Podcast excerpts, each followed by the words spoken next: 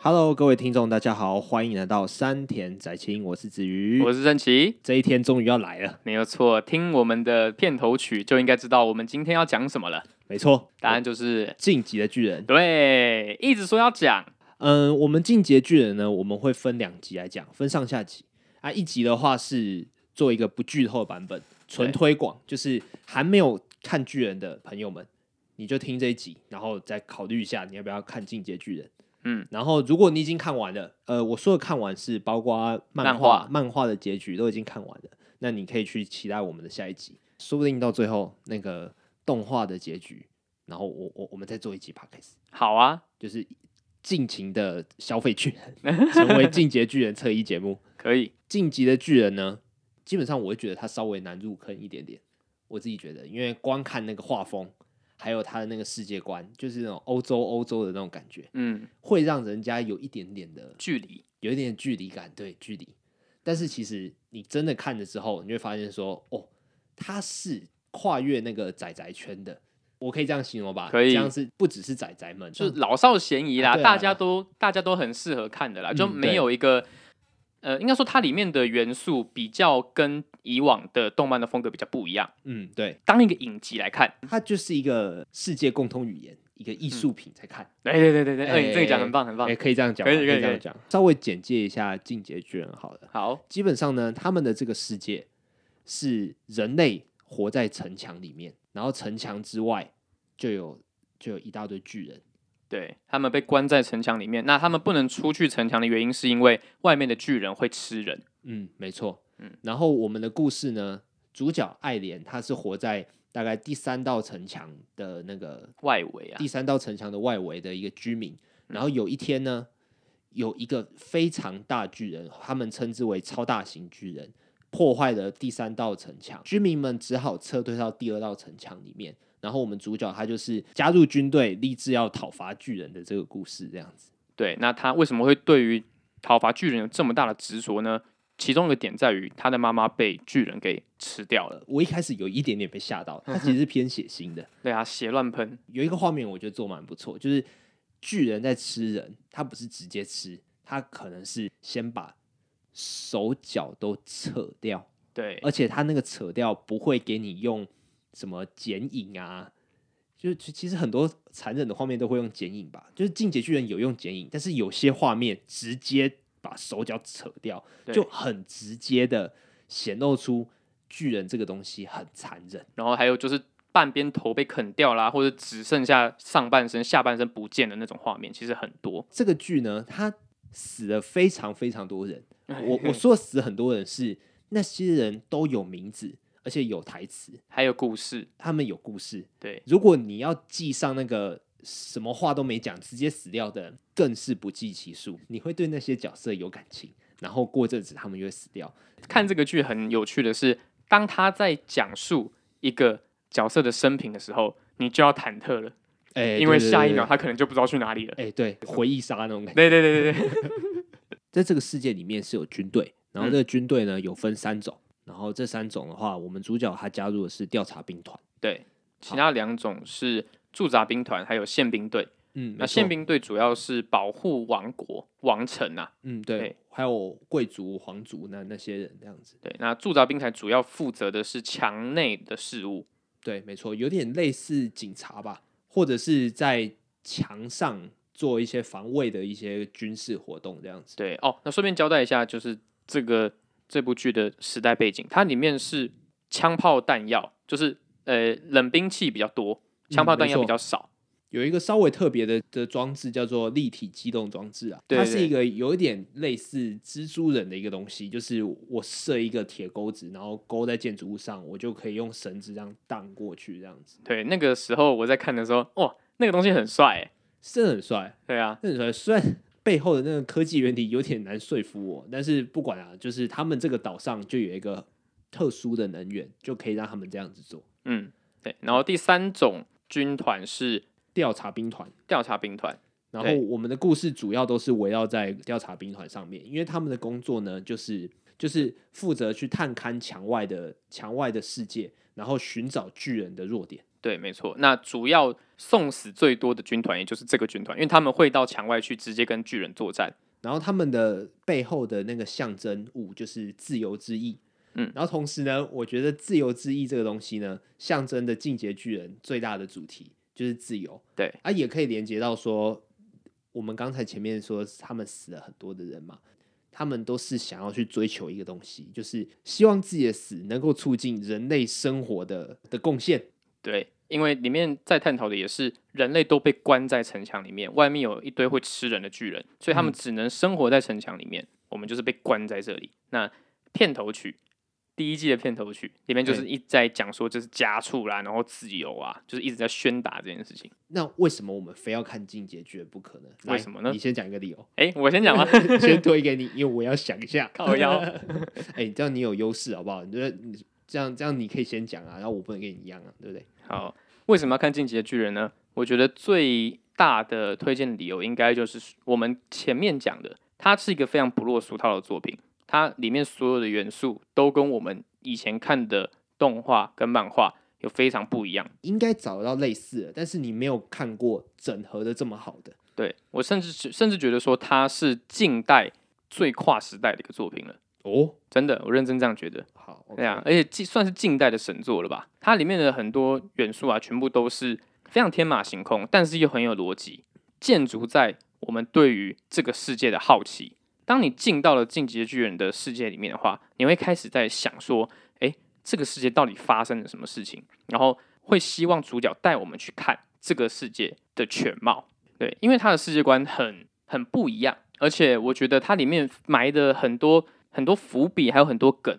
都有它的逻辑，而且比我们想象的都还要，就是答案比我们想象的还要再来的更深一点。它的每个东西，你第一次看的时候，你可以得到一个意义；到后面发生某些事情，你再回头回过头来看啊，原来还有这层。对，我们在看其他作品的时候，一定多少都会有这这种情况，就是他们突然间做的角色们突然间讲了一个不明所以的对话，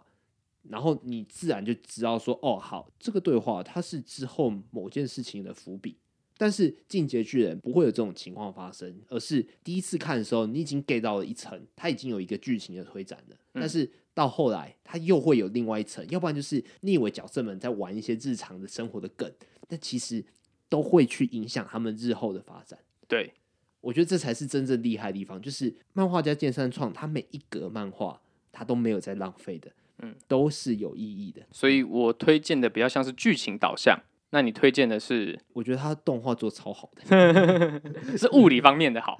真的，真的，真的。有兴趣的听众去网络上稍微看一下巨人的漫画，然后再点那个 Netflix 看巨人的动画。呃，你不用看太多，你都看漫画第一话，然后动画第一集，这样就好了。你会发现，漫画真的画的超草率的。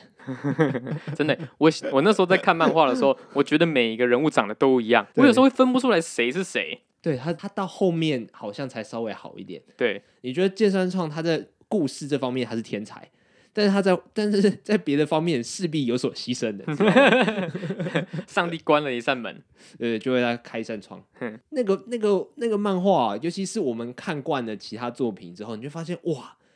就那个是有落差的，但是动画完完全全补足了这个缺点。嗯，动画有非常多画面是自己重新设计的，不管是打斗或者是在人物的雕塑上面，都都有在重新处理。然后这方面的话，我就我就就真的不得不佩服那个动画导演，他叫荒木哲郎哦，那个真的是把每个角色的打斗画面都做超好的。嗯，那个荒木哲郎他的那个立体机动装置在空中那样飞舞啊，然后刀这样子拳拳到肉，刺进去刺进去那个巨人的身体里面，你你就会觉得说哇，人类在巨人面前多么渺小，但是我们仍然有希望，就只要挥舞自己手中的利刃。而且他的打斗场面的运镜啊，也做的非常流畅。哎、没错，对啊，它就是很像我们观众也在飞的感觉是一样，我们会跟着角色一起在巨人的旁边这样子飞。对，有时候就是也会跟着刀刃在那边跑什么的，然后会看到只是血，然后只能喷到脸上的感觉。而且你看第一季你已经觉得很好了，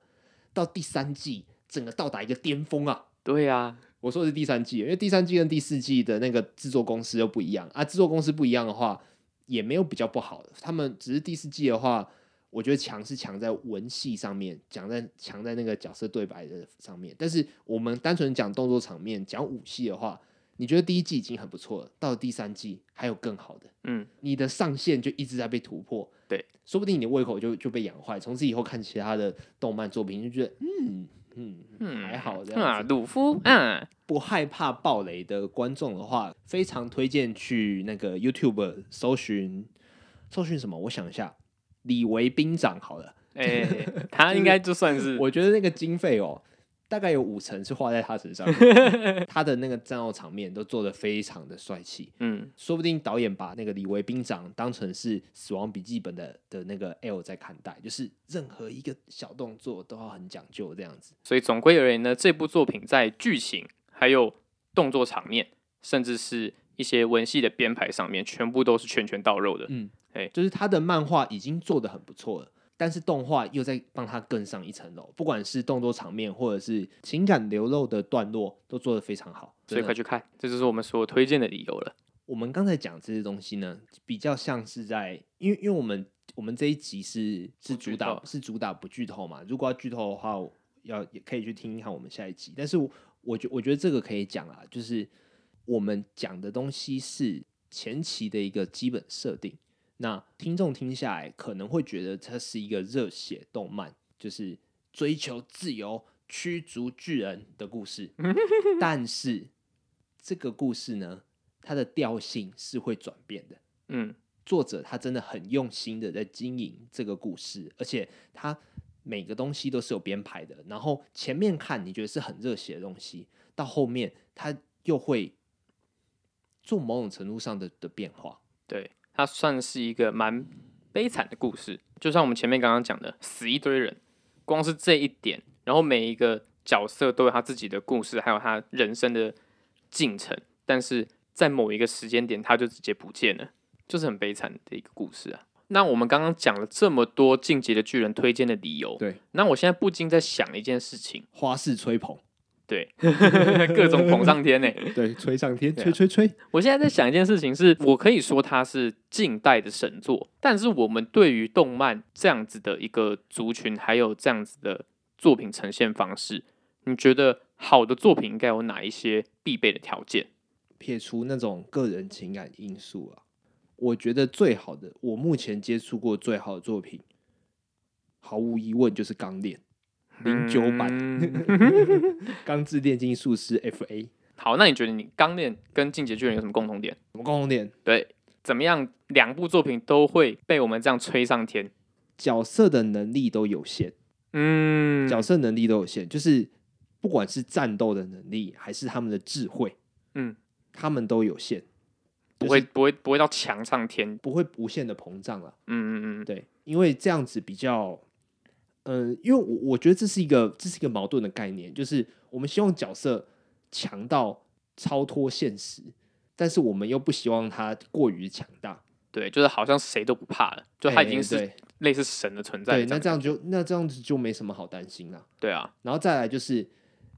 当主主角真的强到一个爆表的时候，然后反派或者是他对手又是强到爆表中的爆表，你就会觉得这个能力就很廉价。诶，有一部作品活生生血淋淋的例子，什那么叫《死神》。对死神就是活生生血淋淋的例子。他在蓝染片前都还 OK，蓝染片之后直接直接爆炸，直接没了。忘我这样子，对对对，就已经不已经不已经不知道飞到哪里去了。对对啊我就活生生血淋淋的写照啊，就是这一你刚刚说的这个例子，他已经强到已经不知道该怎么样强了，他就只能硬硬把它变强。这种作品就比较没有什么可看性。一个作品它要很有内涵，它要有什么哲学思考啊，什么什么百转千回的转折啊，这些都是一个吸引的点，没错。嗯但是我们会去看这个东西，吸引我们去看这个作品的，一开始绝对是表面的原因。对，所以我会觉得战斗真的是非常重要。而且不可或缺啦。我觉得好嗯的对作品，然后我刚才讲到的钢炼跟进阶巨人，就是角色能力都非常有限。嗯，就即便有在看进阶巨人的的的听众，可能看到后面会有一些新的能力出现，角色能做的事情仍然非常有限。对，然后钢之炼金术师对我而言又是一个更好的存在，他从头到尾都只有一个能力，就是等价交换，嗯然后它不会有一些就不不会再有新的设定进来，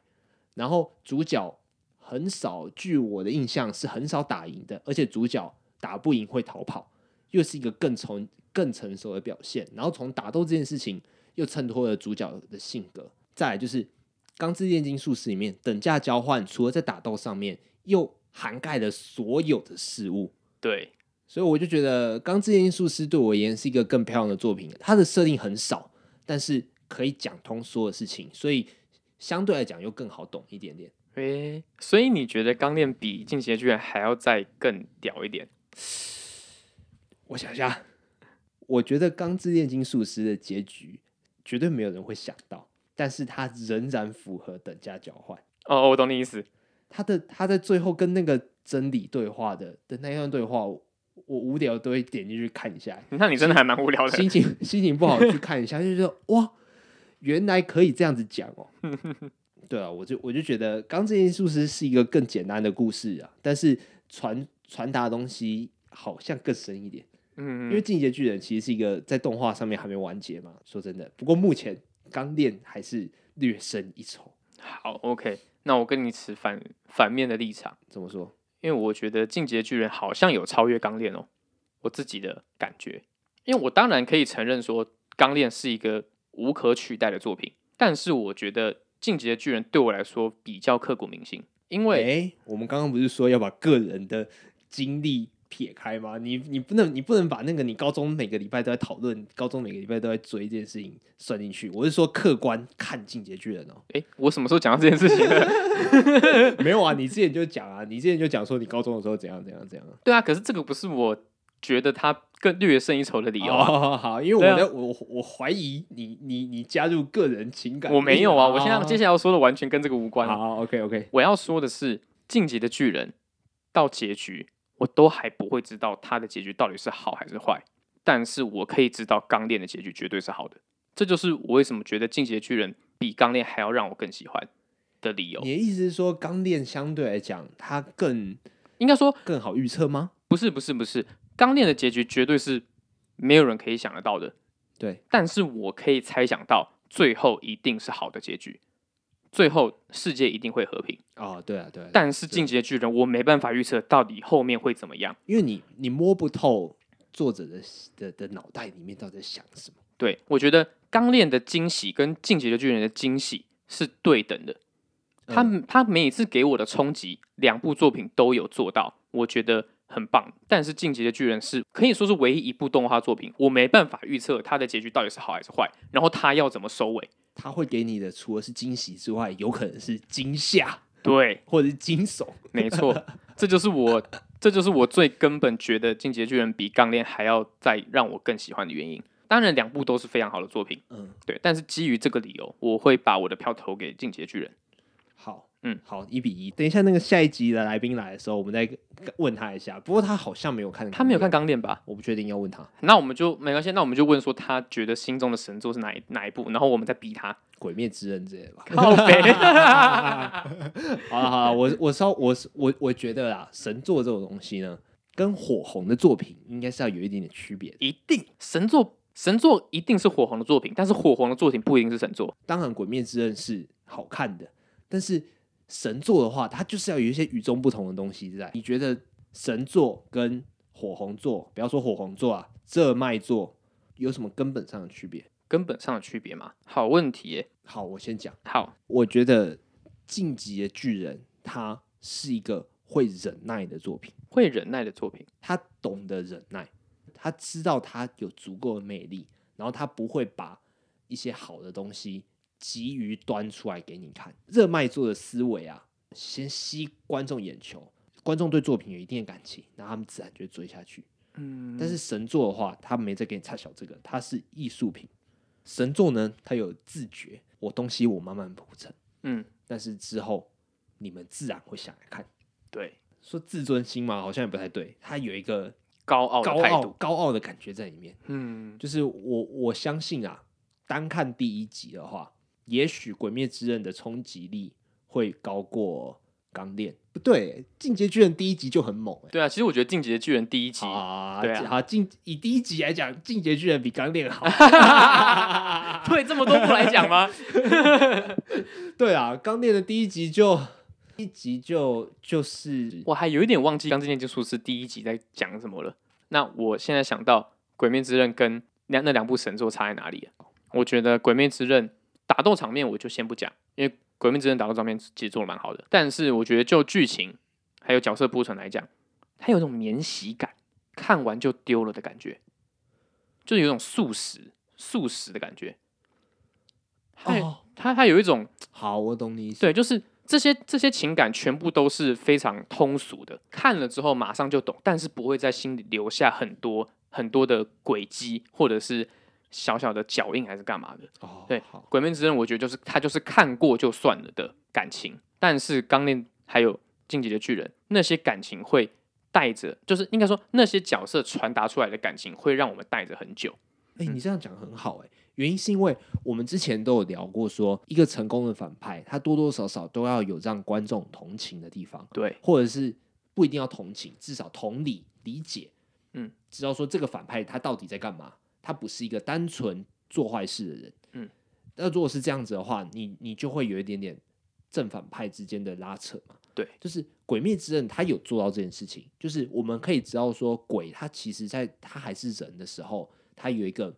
多么悲惨的过去，嗯，他经历过了什么，让他变成现在这样子？对这些东西呢，在看的时候，我们会得到一种，我们会得到一种反馈，然后会觉得说，《鬼灭之刃》不是单纯的动作场面好看，它还是有一些情感在的。嗯，但是这些东西有点像公式的东西在里面。对，对对对对，很公式。嗯，对，哦，讲到了。真的跟《进阶巨人》相比的话，那个深刻的感觉就真的不一样。你是真的要花一点时间去思考，要花一点时间去想，你你甚至要有一点点推敲那个对话，就哦，原来是这个意思哦，嗯你才能去理解说《进阶巨人》的反派是是是怎么样的思维。对，但是既因为你付出了这些思考，你付出了这个时间，所以他在你心里停留的时间也会比较长。对，但是比但也有比较一个悲惨的原因是，大多数的人就是都把看动漫当成娱娱乐。当然，我们两个一定也都是，嗯就是因为我们喜欢动漫，然后我们就把它当成一个最主要的娱乐来源。但是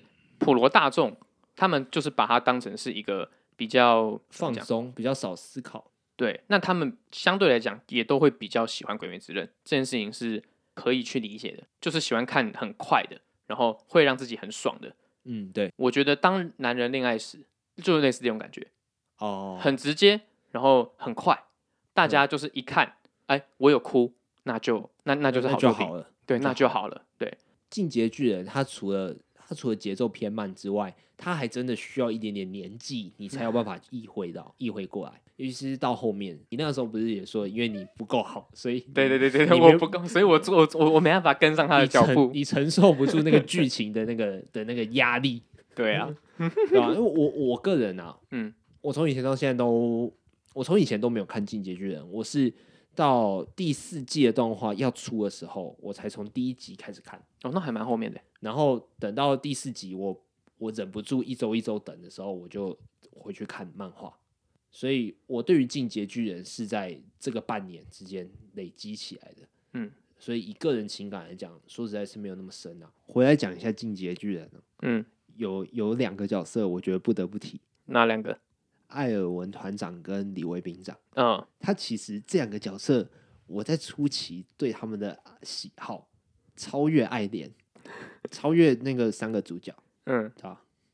其实我也是诶、欸老实说，我觉得艾尔文团长跟李维兵长他们分别代表了什么？一个是武力点满，嗯嗯一个是智力点 满。真的，真的，真的，嗯，一个武将，一个智将，而且我觉得李维兵长的魅力，除了他真的很强之外，他是一个内心很柔软的人，嗯，就是对，他又是一个一个有反差萌的人。他除了表面看起来很冷酷之外，他内心其实非常为他的部下着想的。对他是一个心理非常柔软的人。然后我觉得团长带来的魅力是，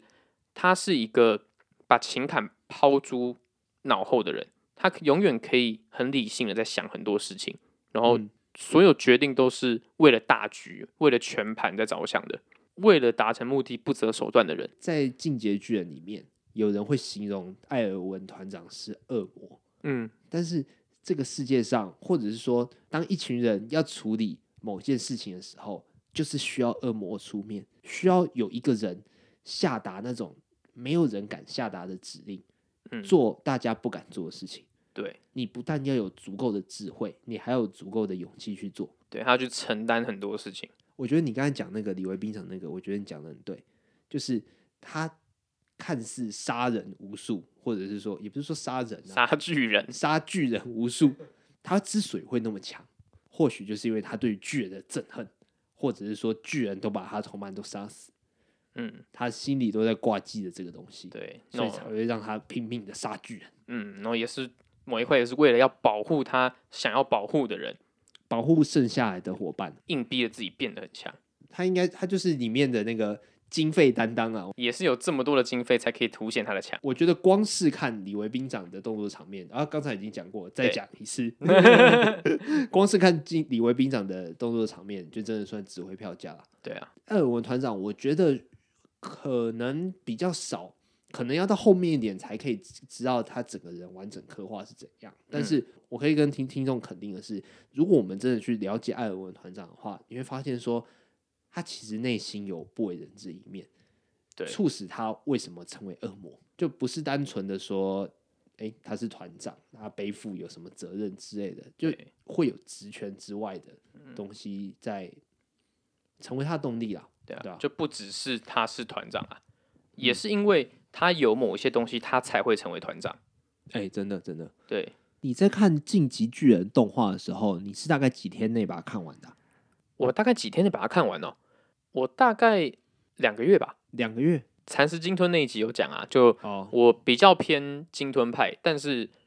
因为都是吃饭的时候看的， 《进阶巨人》是我少数鲸吞看完的，我大嗯，概两三天把它看完。他蛮适合鲸吞的。对，它真的很适合鲸吞，就是从一开始就有亮点出来，就亮点亮点亮点，然后比较少那种哎、主角在打扫啊，或者是主角在一些日常吃饭的画面，就即便有，它也是有塞一些剧情在里面，它不嗯是真的是、不是真的是纯放松，反而比较像是在喘口气，而且真的到那个段落的时候，已经是有点有点中断的时候了。对，他在看的时候是真的是，你真的是会被眼球是真的被他吸住，就像我刚才讲的嘛，《进阶巨人》第一集胜过《钢炼》第一集这样 子，就是他在剧情编排上面，他就是真的不手软，我觉得对啊，你不会觉得说哦，他这边在铺陈，然后就稍微忍受他无聊一下这样子。当然说缺点的话，可能观众在看的时候，可能还是会有一两个你觉得有一点点稍微怪怪的地方。但是我觉得那个真的是瑕不掩瑜，那真的是鸡蛋里挑骨头的，我觉得，嗯，对 吧、因 为因为因为因为我我因为我知道你有你觉得你在看动画的时候有一点点缺点，但是我个人认为啊，那是因为你看过漫画，然后你再看动画，直接看动画的话，应该不会这样子，应该不会这样觉得。就像你刚刚说的，每一次角色在吃饭的时候，其实都会跟其他角色有有产生冲突，而且嗯那些冲对突就是价值观的冲突。没错，对啊，他跟那个谁，约翰，约翰，也对啊有人说他叫做让，对反正对一样对啦，对就是就是这样啦。对，就是酱啊，就是酱。对，他在跟酱啊，他就是最喜欢跟酱吵架了。嗯他每一集的时候都是在跟酱在那边斗嘴，然后甚至就是直接打起来。嗯，在训练兵的时候啦，嗯训练没训练错兵大家一起在吃饭啊，然后睡觉生活在一起的时候，嗯也其实都在传递他的价值观，不过你说到这样的话，我就想到一件事情、欸是吗？就是这样他，我不要说这样啊，约翰啊，我我的翻译我就叫他约翰。嗯，他是一个能力稍微好一点的人，对，但是他反而想去做宪兵。对，就是我们刚才提到有三个军种嘛，嗯那以以一个危险程度上来讲，宪兵是最安全的，因为他就在第三道城墙里面保护着王室贵族。你只有大概那那那个训练班里面前十名的人，你看你才有优先选择权。那结果能力好的人反而会想要去当宪兵，嗯，就是你你觉得这样子有一点像是苟且偷生、安逸的那种的那种想法，你会觉得你会觉得怎么样？其实我会觉得在乱世中有安逸，然后有舒服才是最难得的事情，所以我觉得这些东西是可以被同理的。哼而且他们这样子的编排，其实老实说也不是没有原因，因为他们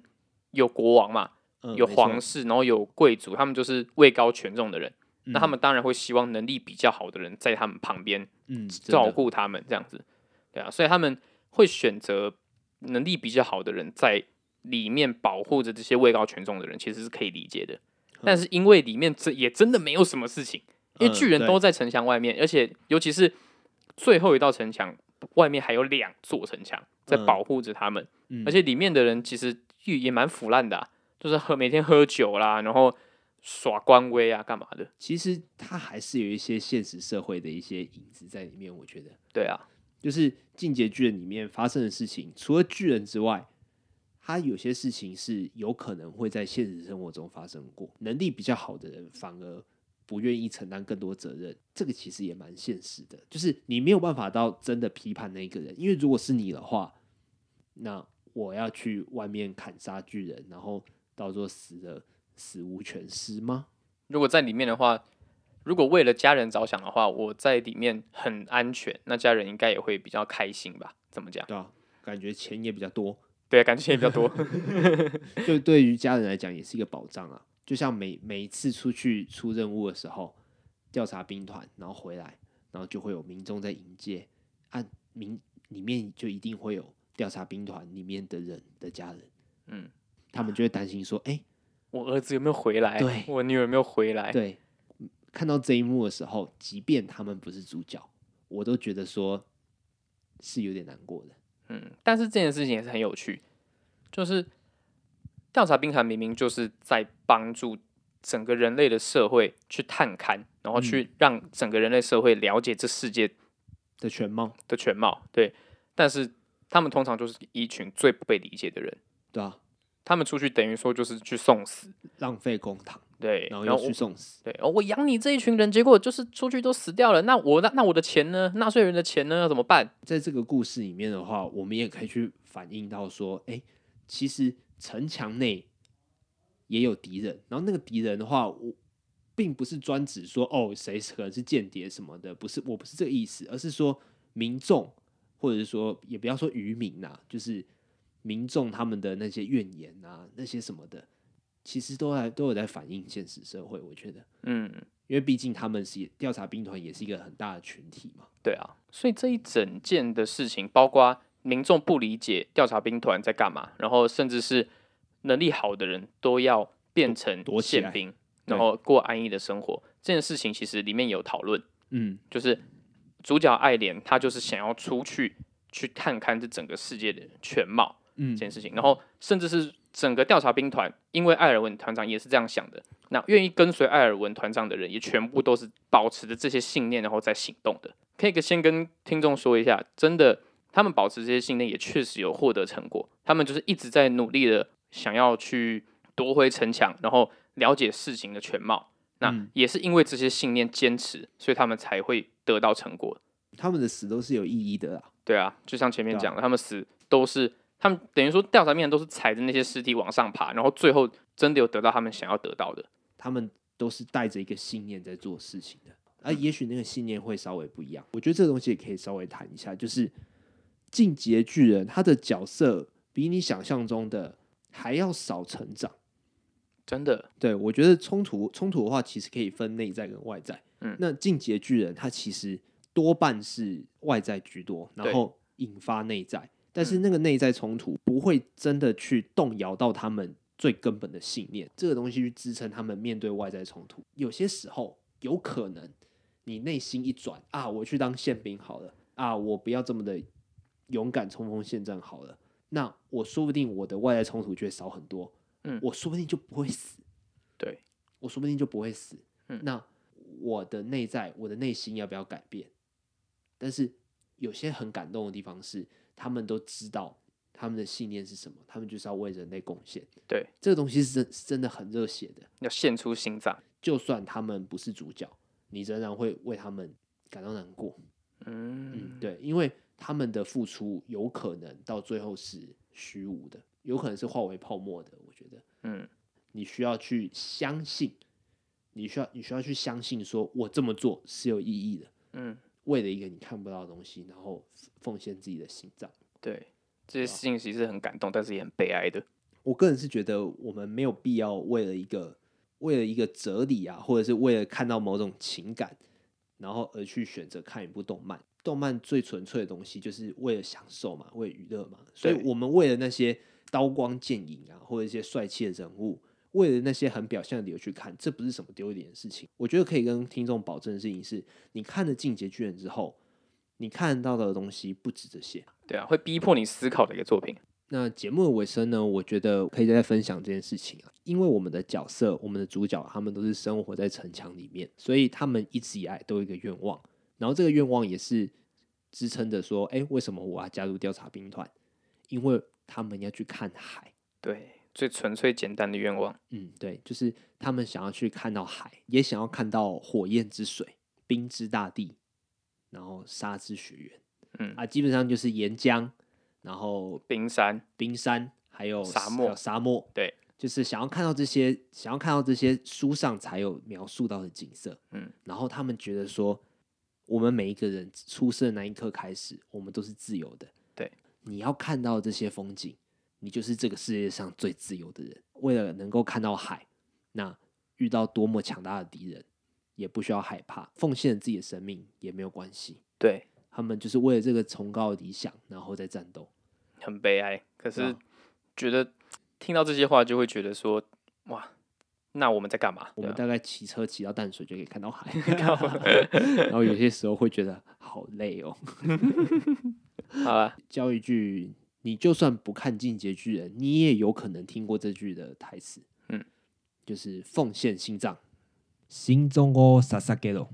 心中哦，萨萨给哦，在里面的话，他们会有那个很热血、很慷慨激昂的，很像演说家的那个口吻在讲。对，直接用右手捶自己的左胸口。应该可以看到很多 YouTube 都这样做啊。对啊，我觉得这句话呢，基本上就是最能够代表那个他们每个人在追求自由的那个精神。对献上我们的心脏，也心，在所不辞。这样，没错，心中国萨萨给罗。心中哦，萨萨给哦。过几天呢，会有我们这个《进阶巨人》剧透版的新的一期会会上来，是的，然后到时候再来听。好了，我们这一集就到这边，我们是三点仔青，我是子瑜，我是顺奇，拜拜。拜。